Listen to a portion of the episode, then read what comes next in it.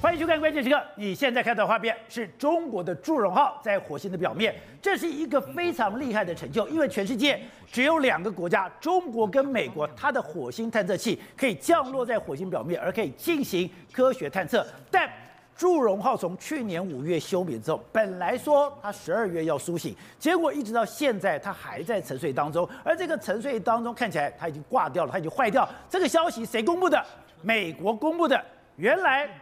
美国从祝融号一开始升空，一开始降落在火星表面，它就全程在紧盯着，它紧盯着祝融号所有的一举一动，所有的一个讯息。现在美国公布它的 NASA 公布这三张照片，也就是祝融号本来它在这个位置，它慢慢慢慢它有走哦，它有行动能力哦，从这个位置走到这个位置。走到这个位置以后，他就进到了五月的冬眠休眠时间。进到休眠时间以后，本来他在十二月的时候，他应该要苏醒，结果没有苏醒。那我们刚刚讲的，中国现在这个祝融号不是自己有过去而已，它在外面火星的表外围，它还有一个天问一号，也就是你祝融号有任何的讯息，都可以透过天问一号传达到中国。就没有想到，现在不但祝融号挂掉了，天问一号也挂掉了。所以刚刚讲，而且这些消息都谁公布的？都是 NASA 公布的，所以是从刚刚讲到，没有想到一场中国跟美国的火星争霸正在展开。现在美国的毅力号还在火星的表面行进，还在火星的表面去探测火星表面的土壤、火星所有的一举、所有的资料，但是。祝融号挂掉了，而且祝融号登陆到火星上面，这其实对中国来说是个非常大的成就，因为目前为止只有两个国家登陆到火星上面，一个就是美国，一个就是中国。而且登陆的时候，宝杰，那他原本这个祝融号登陆的时候，他还在二零二一年的登陆的时候，他第一年在上面工作，他也曾经休眠过，因为冬天的时候呢，这个火星的温度会非常低，对，他可能没办法承受这个。他跟美国设计，美国的这个号桥是不需要的，但是中中国天。这个所谓祝融号是需要，但他第一年的休眠是没有问题的。那第二年他要展开休眠，是在去年的这个五月的时候休眠，五月开始休眠。那休眠呢，他原本预定的是要在约莫是在十二月要叫醒他，就没想到到十二月之后叫不醒，挂了，叫不醒，要到目前为止还叫不醒。那就美国就一直在盯这个，为什么美国要盯这个？你看，这就是原本的这个祝融号，它这都是美国拍的。那祝融号因为它会移动，移动移动到最后移动到这个地方，可能在这个地方就展开一个休眠的程序，就休眠程序到现在为止都没有动。啊美国一直盯，对，美国一直盯，美国盯什么？盯着说，哎，你到底什么时候会启动？如果真的启动的话，我看你要怎么走，就这样一直盯。为什么美国要一直盯？宝洁，现在人家怀疑说，为什么他的这个祝融号在这个地方就停不就停住了呢？为什么？因为可能美国的给他制裁，美国在里面放了一些什么城市，真假的？让他搞到那个，哎，他就荡掉了。这个这个是传言，所以美国为什么一直盯？当然，某些程度，他要他要盯中国科技的发展。再来就会不会美国也在监视？他会有放后门城市？我的后门城市或者我的干扰会对你造成什么样的一个影响？而且。刚刚讲到的，现在不是说你的祝融号挂掉，连你在外围，哎，你知道的，你有个随护，你有个天问一号，你在火星的这边绕来绕去，你要等于说把它所有的讯息绕回来，你不但是祝融号坏掉。天问一号也坏了。目前主要原因是因为没有收到相关的这个讯息了。那实际上以目前为止来说啊，中国在今年二月十号的时候还高调庆祝说，你看我们的火星任务满两周年啊，他说天问一号在轨星轨道飞行的状况良好啊，继续执行这个不同的任务啊。不过他都没有提到祝融号，也就是说祝融号都没有提到，那就有人就说了，哎、欸，祝融号团队就说，为什么都不提祝融号？难道祝融号是真的完全挂掉，没有任何的这个讯号吗？实际上这个真的是到底目前祝融号是怎么样，大家完全不知道，因为。照理说，天问号在上面的话，可以接收一些数据啊。目前也没有收数据，所以到底是说从天问一号也收不到祝融号的讯息。对，所以到底是怎么样出了什么环节的问题呢？目前中国也完全想不出来。所以现在大家中国的航天局到目前为止有人去问，但是中国航天局呢，老是说啊，我也不知道怎么样的一个状况，大家都不知道。因为南华早报就有一个不愿意透露消息的来源，他讲说什么？他讲说。地面控制部门从配备两个摄像头的天问一号，天问一号就等于说有两个摄影，对，两个摄影镜头完全没有办法接收到底下的最新数据。也就是说，你看这个所谓祝融号是动不了，天问一号来说，哎，好像也遇到相当困难。所以到底呢，美国就说，搞不好是我们埋下的这个所谓城市干扰了你的一个状况。所以这个对中国中国来讲，他们现在也在观，他们现在也在观察，美国也在观察。好，那刚刚讲到，其实本来。中国弄助人号，哎，是非常的嚣张，非常的一个得意，哎，那是中国民族的光荣。翻开哦，它非常有趣。我们讲的，其实，在火星的轮子非常重要，火星的轮子你要往前走，而且火星的地面非常不平，你的轮子很容易坏掉。就它在轮子里面，刚刚讲到，它在轮子里面，导播看到这边。它在轮子里面搞了一个“中”字，对，所以你在这个运行的过程里面，你会不断把“中中中”印在。这个火星的表面上，对中国对这件事到底有多重视？你看，在这个祝融号上面，你看这个它里面有个中字，对，为什么会有个中字？它在这个轮胎上面来说，这个他们特用的这个特殊轮胎上面的规格，用了个中，对，那中中中，所以你看往它走的路程上面都有中中中，表示说中国人到此一游的这样一个状况。你看中中中这样，那当然他们就说啊，我们也可以用这个钟来来衡量这个前进的这个距离嘛。所以其实也不是你说那我们是为了民族的自信，不是，我们还有另外一个功用哦，因为每两个中字之间是一个固定距离。对，好，那你看，当然这个他们要这样解释也可以的。不过为什么这个很困难？宝杰，我跟他讲，事实上这个祝融号要降落到火星的时候，美国非常重视，中国也非常重视。为什么？因为祝融号要降落到火星，这个难度非常高啊。我们节目曾经讲过，火星要降落的时候会有经过一个恐怖的七分钟。哦，这个在美国一模一样。美国的探测器要降落的时候，这七分钟是非常困难的。对，为什么非常困难？宝杰，因为它要冲过这个这个。这个火星的大气层的时候，它用时速一万九千公里的速度往下冲，往下冲的时候，那个速度很快，很快之后，所以它第一进入的时候，它要减压，哦，它减压，它要它要能够反向的力量，要能够有喷射让减压，对，所以它上面要载着这个相关的这个气，这个所谓喷射的引擎在这个地方做一个反向的这个动力，然后再来说，因为你进入火星的时候，那个温度有一千三百度，啊，所以它上面也要非常多的外壳，那等于说它耐热。对，那等于说冲入火星之后，照它降落的这七分钟里面，它要做出多少动作吗？冲进去反向，要赶快开始刹车，刹车之后，它一路过程里面要把它的这个这个、这个火引擎脱掉，外壳因为隔热层要脱掉，那还有一些载具都要脱掉，脱掉之后，最后剩下一个探测器。它现在要能够降落到他们预定要降落的目标，这个是很困难。美国第一次降落的时候也觉得说我们完成，就没想到中国也完成。所以这个呢，为什么美国非常重视？美国说哦，你也蛮厉害喽。而且你知道，中国除了这个中中中之外，他们还讲一一件事。他说：哎，我们这个这个祝融号上面我们有黑科技，中国还特别介绍哦。他说这样，这就是。祝融号黑科技，因为祝融号有这个用太阳能板，然后中国太阳能的技术非常好。他说我们有个黑科技是什么呢？我们的太阳能板用了所谓特殊的涂料，这个涂料就是类似我们讲荷叶不是有这个表面上不是有那种耐米反应吗？它也是一样，它涂上去之后，对，它涂上去之后呢，不好意思哦，你任何的这个灰尘都没办法沾到它的上面。所以这是祝融号，我的我的太阳能板只要抖一抖，对，上面的灰尘就会抖掉了。对，因为我们知道其实火星上面的这个灰尘非常，这个尘埃非常多，它等于说你看。我第一个，我弄不会不会累积到我的这个祝融号的太阳能面板上面。再有，我抖一抖就全部抖掉，所以我还可以继续的 继续发电。有这个太阳能风，有这个什么什么沙尘暴风暴都没关系。就没想到，哎、欸，他讲了这么多，就没想到好，现在出大包了。第一个，你现在完全启动不了，到底是什么问题？你到目前为止，你说你有黑科技，但是美国目前在看，那你到底是有什么样的办法可以让它启动？好，那另外就是。它现在的所有的数据完全要靠什么？靠毅力号提供。所以刚刚讲，我现在我透过我的天问一号，我透过我的祝融号得不到任何资料。对，所以他们讲的，现在祝融号的团队每天要干嘛？每天要看 NASA 的数据，是看 NASA 什么数据？NASA 里面从毅力号传传回来的所有的温度、湿度的数据。照理说呢，这个这个祝融号到从五月到十二月就要启动，可是为什么到十二月还没办法启动呢？有人就说啊，那个因为火星今年的温度比较低啊，他们没办法启动啊。但是中国的现在目前为止，他们因为没有任何的地这个太阳火星的任何数据，所以现在这样。他们反而中国的天航天专家，他们现在在看毅力号，因为毅力号会公布相关的数据，对，而且毅力号现在呢，跟这个祝融号差不多都在火星的北半球，哦，那两个在差距大概一千八百公里，但是所在的纬度什么是非常接近，所以大概温度可以约莫知道，温度差不多。对，那目前为止来说，根据 NASA 公布的数据，现在温度是负十七点二度，哦，也就是说已经可以反唤醒了。但是唤醒之后，到底能不能醒过来，这个大家也不知道，还是说他们已经唤醒很多次，但是就是醒不来的一个状况。所以说。NASA 的毅力号现在还在火星，对，现在毅力号还在工作，所以呢，毅力号跟这个祝融号还是有层次上的差别。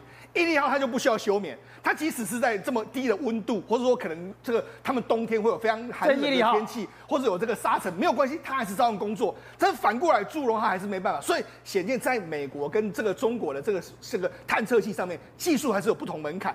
所以，哎，NASA 的毅力号现在还在工作。对，没错，我们就讲嘛，NASA 的毅力号来说的话，目前它也。不需要什么休眠，所以它整个这个技术层次来说，跟这个中国的祝融号就有非常大的，因为它是核动力的。对，所以两个就不一样。再就是说，它最近在做什么？它最近在这个火星上面收集各式各样，包括破碎的岩石，还有破碎的灰灰尘等等，然后充满了这个所谓的这个各式各样的这个管子，然后另外还有大气样本，还有这个见证管。那主要是说，哎，确定说这些我样样本没有被污染的这个状况。所以我们先讲，哎，它以前有个采集的孔，这个采集的孔里面它会装到一个管子里面，是装到这个管子里面，未来火星的这些管子会拿到地球。对，也就是说接接下来的话会有相关未来可能派派人派遣人啊，或者阿提米斯计划可能到了这个地方之后，把这些相关的资资料回收到地球上面，这就是美国目前这个这个他们在做的一些相关的研究。所以你不讲我都不知道，现在火星打这么激烈。对，好，我们就讲，实际上中中国啊，过去一段时间内，美国已经认为说你的航天事业发展的非常快速，包括看两千零三年的时候，神舟五号把这个杨利伟送到天空这个太空去，然后两千零七零八有这个嫦娥的这个完成了登月的这个任务，那包括说两千零二十一年左右的话，有天问号、天问一号，还有天舟、神舟等等这些，还有问天、梦天等等，哇，中国的进展很迅速。但是你有没有注意到，大约莫在从去年之后呢，哎，这个祝融号出问题之后，就停了。天问一号好像也出了问题之后，好像就有点受到这个阻碍，所以人家就说，哎，难道是美国呢？这时候动了一些什么手脚，还是怎样？不知道。好，那这样。为为什么这个很重要？美国的相关的这个商业卫星的这个 CEO 他就说什么？他说呢，我们未来要在美这个太空站里面要赢中国的话，我们要把 AI 技术要把它牢牢的掌握住。他说为什么？因为其实，在太空里面用到非常多的 AI 技术。为什么用到多非常多的 AI 技术？我们就以这个祝融号要降落的过程，降落过程里面，它完全都是要靠它自己计计算，因为没有人会指导它，所以这就是一个 AI 运算在这里面。但我讲的很简单，未来你可能要无无人的这个飞这个太空船到外面去，机械手背的时候，哎，你机械手背在计算那些所谓位置的时候，都是要用 AI 去计算，那需要非常大量的这个计算的方式。所以为什么美国要用 AI 来控制这个中国的发展？某些部分来说，除了为了地球上的发展控制。AI 或许可以压制中国航天科技的发展。好，因为就我有一个非常的大的困惑，就是哎，有一段时间中国的航太怎么样？是一个大跃进式的一个发展。之前我们在长征系列的时候，不是一直飞上去就炸，飞上去就炸吗？炸完了以后，到了神舟系列以后，哎，居然一个一个就送上去了，而且神神舟跟这个天宫还可以的嘛，在空中对接，对接了以后，哎，你的这个祝融号都可以在火星降落，那是不得了的成就，全世界只有连苏联之前都做不到。你居然跟美国一样，你可以降落，降落以后你还可以进行探测。可是为什么当中美大战之后，然后中国就突然什么都不会了？然后呢，出突然什么东西都出状况了，然后什么东西就开始故障了，该爆的爆，该炸的炸，该停的停。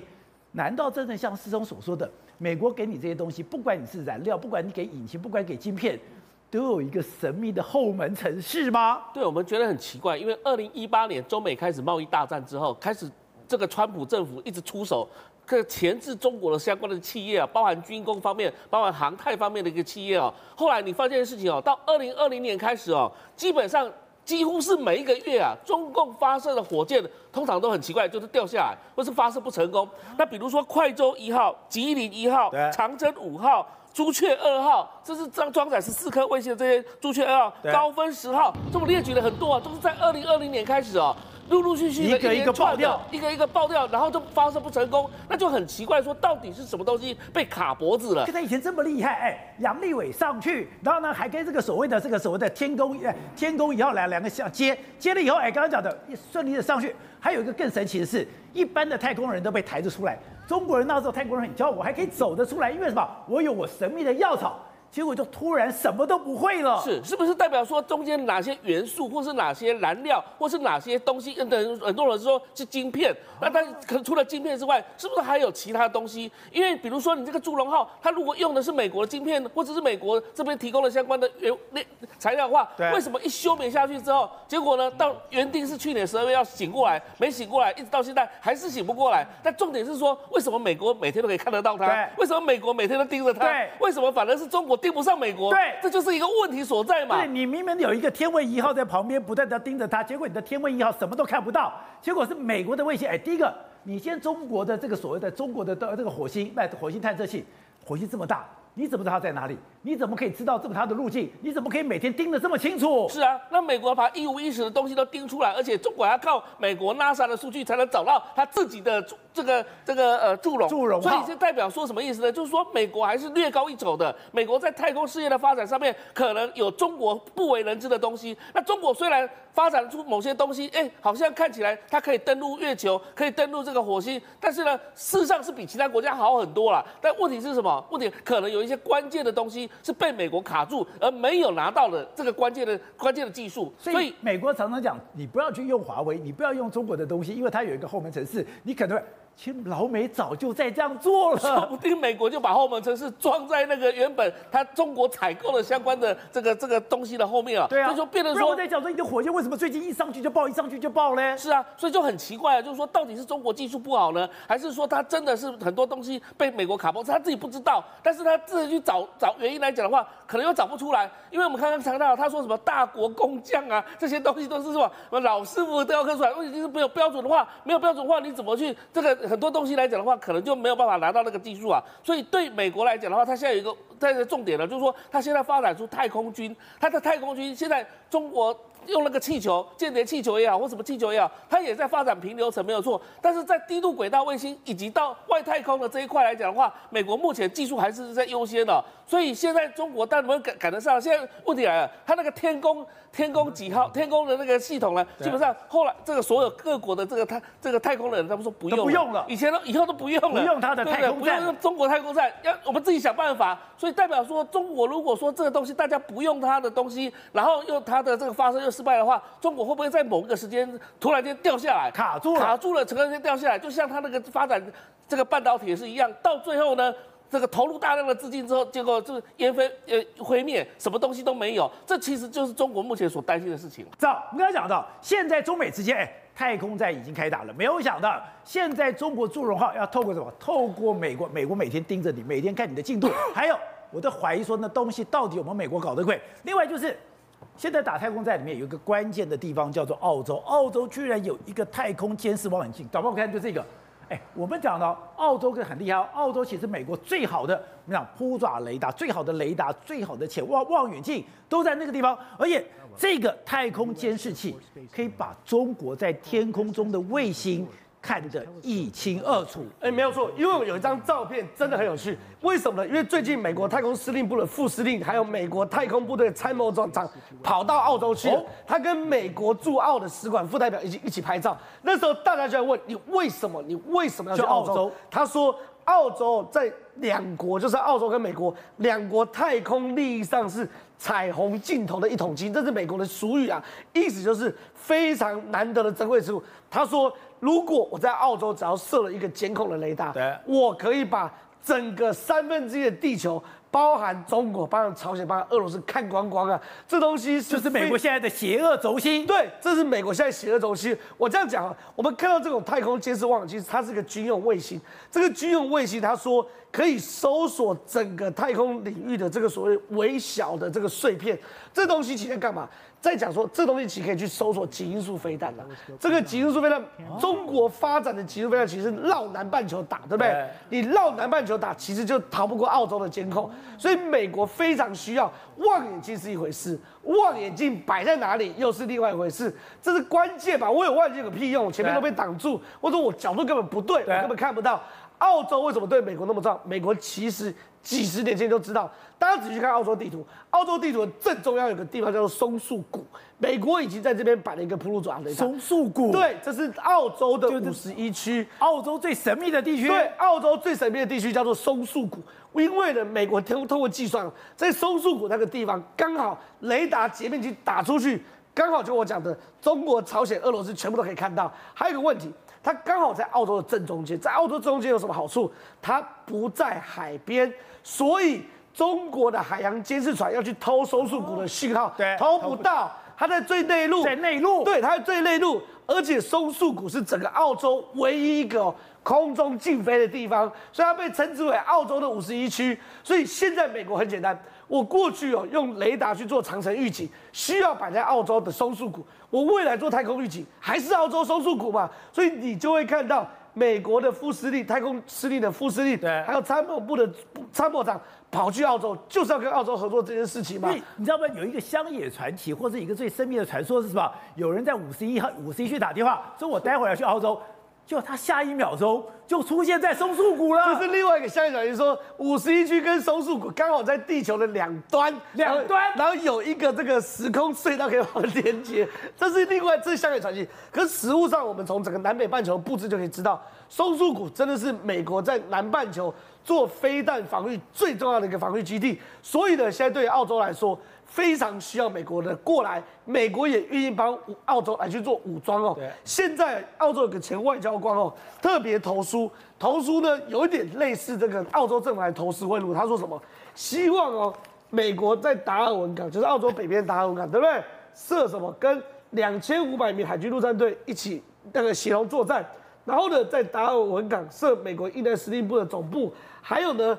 澳洲会在这边的领地提供飞机跑道，美国你就自己来吧。然后呢，在我们这边部署核武器的 B 五二轰炸机等等等等等等。讲一讲澳洲在跟美国做战略合作的部分哦，也释出了充分诚意。可有趣的事情是，美国也要确保澳洲不可以被中国打，对不对？所以很有趣哦。原本上礼前两个礼拜不是有个新闻，菲律宾给了四个军事基地给美军吗？其实最北的军事基地叫做卡达延省。这个就在什么？台湾跟菲律宾中间巴士海峡，美军吃这边是守巴士海峡，中间两个军事基地呢守南海，可是最南方的军事基地叫做巴拉望，是美军驻在那边守澳洲的。哦，巴拉望在南方就是印尼，印尼再过去就是澳洲门户，所以哦，中国军队要通过南海进入到澳洲，玩澳洲去中进攻啊。非得过巴拉望不可，所以有人讲说，其实澳洲是美国南海策略的大后方，是大后方，所以呢，大后方就会有战略前沿。所以澳洲如果是美国南海策略的大后方的话，那整个澳洲的战略最前沿就是巴拉望。巴拉望这边美国这边驻军的话，就可以确保中国军队不会越过巴拉望往澳洲走，就可以确保澳洲是安全的。所以美国跟澳洲这是布一个非常非常大的棋。好，那另外就是我们刚刚讲到的。美军现在部署这些前沿，这些前沿都部署一个最重要的战机，叫 F 三十五。那 F 三十五想，哎，你就是一个空中作战平台嘛，你隐形战机嘛，那你的性能可能没有很好。可是我们看到了，现在在网络上试出这个影片，这个女，这个是一个女驾驶，超厉害！你先干嘛？那像包括什么？这个苏凯二十七的 Cobra，苏凯三十五的这个落松叶飘，它全都会。哎，没有错，我我我先跟大家讲，这个东西是它美国四出 F 三十五的一个性能，你看它垂直拉升，对不对？垂直拉升完之后呢，它有做非常多的特技。第一个让大家吓到就是落叶飘，落叶飘就把引擎动力关掉，让这个飞机啊就形同自由落体一下，在空中翻滚啊、顺势啊这样掉下来，然后呢在快要落地的时候，通过引擎推力一口气往上推，这叫做落叶飘。对，就这个就落叶飘。对对对对对，就像一个落叶。它前面那个有点像 Cobra，我直接拉拉垃圾桶。对，如果拉机完机头以后，哎。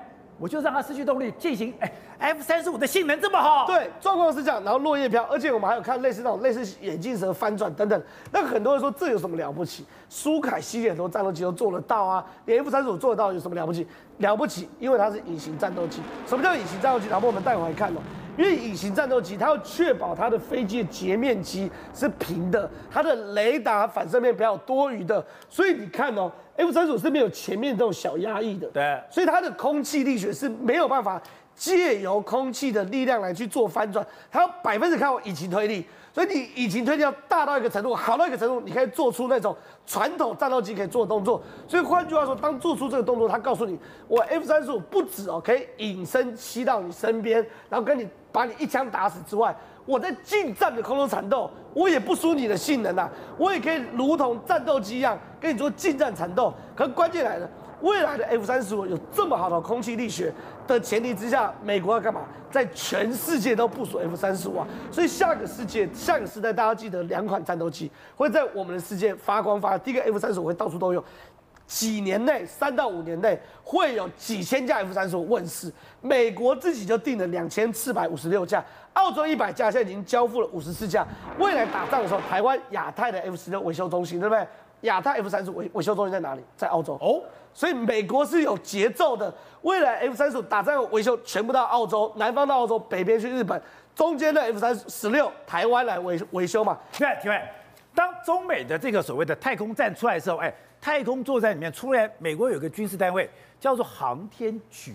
这个航天局非常神秘，因为 X 三十七 B 就是他所设计的。那最近又透过了 SpaceX 丢了，现在讲的从来没有见过的新型卫星。对，这是隶属在这个在太空司令部底下的哦。这其实来讲的话，美国的这个太空太空站还太空事业来讲，它有很多这个部门呢与时俱进哦。这个部部门是什么东西？这是在二零一八年的时候，美国当时通过的国防授权法当中有说要成立这种所谓的 Space ROC 哦，它。全名叫做太空快速能力办公室。那这个办公室呢，事实上啊，一般来讲很少人会看到的。但是因为今年一月十五号左右呢，由 SpaceX 这个呃猎鹰重型的火箭呢，向地球静止轨道呢，就是太空那个同步卫星轨道的地方发射了三颗卫星。结果这个办公室高调的告诉全世界说，这是他们的，而且这不是实验型的卫星，这是真的要操作的卫星了。这个单位有什么特殊性呢？当太空司令部的司令官发现到任何太空问题的时候呢，马上就要求这个单位来做解决。所以这个单位要立即的应变，在至少一年之内就要把所有的相关的所谓的太空的这个问题呢，疑难杂症全部处理掉。所以就代表说里面有非常多的这个呃专才人员哦，将近有两百多个。到底每年预算有多少？现在是一个机密，还没办法公开。等于等于说是一个太空的国安会嘛？是是有一个应急应应急的概念，就是应急处置的概念。也就是说，如果你有任何问题的话，也不需要经过什么国防部，直接又告诉这这个单位，然后他又帮忙你处理这些这些事情哦。而且他也还在改善什么东西。过往的这个军方的这个 SCAR 系统当中，用这个未来要用新的雷达系统，会透过这个单位来建构了，来取代老化的卫星天线系统来进行这个那个侦查哦。所以还有另外一个概念，就是在轨道这个东西，对，它要就完全改变它的所谓的地面通讯，对，地面通讯还有。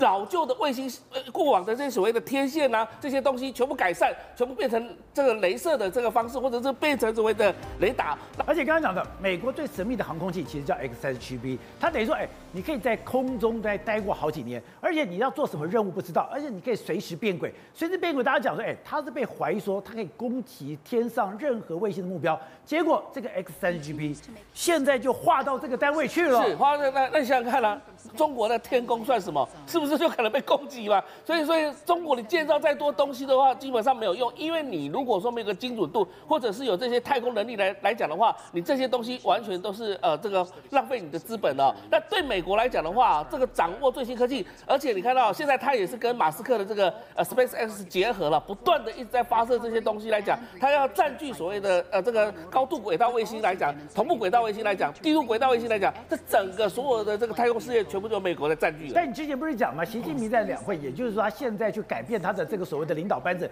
领导班子找了很多航太系的人，哎，我就是要跟你美国搞在这个太空上一较高下，难道没有机会吗？是，这些都是航太专才。我们讲说进入到二二十四名的政治局的委员当中，有好几名是航太或者是核工专才，但是忘了一件事情啊，这些人都是什么？以前比如说钱学森的这个子弟啊。他能不能够超越钱学森？他们能够能不能进行这个开创的一个事业？还是说他只是模仿抄袭美国的这个太空事业？这是一个非常重要的一个问题。因为中国如果习惯了用抄袭美国的方式来讲的话，当美国给你卡脖子，很多讯息不该告诉你，而美国自己又跑在前面来讲的话，你什么事情都拿不到。即便你用了这些核工人才，但是基本上也航太人才，但是基本上也没有任何太用处的。好，so 另外就是没有 online，哎，还有 Global Time。都做了一个同样的新闻，因为中国现在有很多的歼七，它要开始淘汰。歼七淘汰，他说：“哎，他要把这些歼七改造成无人机，干嘛做成无人机？未来两岸发生战争的时候。”他就大举的来攻击了，没错，这是 Mail Online 还有 Global Times 里面一个报道。那个 Mail Online 他说什么？中国计划将数百辆这个退休的这个冷战的这个战机，也就是歼六啦或者歼七等等，它要做成所谓无人机、自杀式的无人机。也就是说，因为现在很多库存，所以飞到台湾来的时候呢，就可以用这个所以他们上面是无人化，然后上面可以为什么？因为我们要其实让两两岸攻击的过程里面，台湾可能会有非常多飞弹去打，对，就用这个来消耗浪费我的飞弹，用这样的方式，或者说我可以做一个所谓自杀攻击的方式，那甚至是这个所谓 Global 环球时报就说，退休的退休的歼机可以用以保留训练，还有测试，或者把它改装成无人机，用在现在战争中发挥新的这个作用。所以我们可以讲，其实最近为什么会有所谓歼七的飞机开始出来，甚至很多人就怀疑说，对，很多人怀疑说它可能搞不好就是无人机。一个就直接飞到这边来。所以呢，事实上你看，因为歼七其实非常旧，对，它是一九六零年代左右的这个产品嘛。所以说跑到我们的西南空域，有偶尔会跑出歼七，说这么老旧的飞机来干嘛？其实它是米格二十一的复制品嘛。我们知道，其实在这个冷冷战这个民国六六七十年，有很多投奔的这个义士都开的米格二十一，所以你知道，这其实是非常久的飞机嘛。所以他们现在。这个马上拿出来飞，你照理说这一定不是他们空军的主力，那为什么会来飞呢？他当然也不是用这个来测试嘛，所以人家就说他可能真的是无人机的一个状况。好，那刚刚讲到的。现在美国的智库米切尔航太研究所就讲，哎，你现在要攻台，你要无人机攻台，那我怎么办呢？对，实际上为什么美国会有这样的研究报告？因为他们就说，其实要攻台的时候有几个基地，这里面包括水门、龙田、惠安呐、啊，还有漳州，还有这个这个汕头，隶属于两个战区，一个是东部战区，一个是南部战区的这个，他们这样叫攻击，因为他们都很近，所以目前为止在这几个地方呢，找到很多证据，譬如说在庐山老旧飞机场有这么。歼七大量出现歼七，照理说你这个干嘛出现这么多的这个歼七？那另外一个在龙田机场里面来说话，有所谓的歼歼七，还有歼六在这个地方。对，你你都应该要淘汰，都应该丢掉，你放在这干嘛？你放在这边干什么？好，另外一个就是在惠安机场，惠安机场来说话有歼六在这个地方，所以就是说美国的想法是这样。在两岸开战的第一个时间，他们会派出这个歼六、歼七，对飞出来，当成是你的家。你你可能认为说他们是要攻击的，你就攻。你可能大量的防空飞弹消耗完毕之后，哎，我再派出我的真正的主力的这个战机。对，所以美国的结论是这样，哎。这个如果真的来，我们也没办法防范，因为飞机数量太多。那怎么办？那所以美国立场就是说，好，先把这个几个机场把它炸掉。先炸掉。对，他们的结论就是先炸毁。先把老巢干掉。对，所以你知道他们也很认真在看待这件事。啊，所以美国比台湾还认对。不过呢，这个其实还是有一些难度了。为什么？第一个，因为歼七，像我们的好朋友国民，他就接受采访，他就说什么？因为歼七的这个电路系统都很老旧。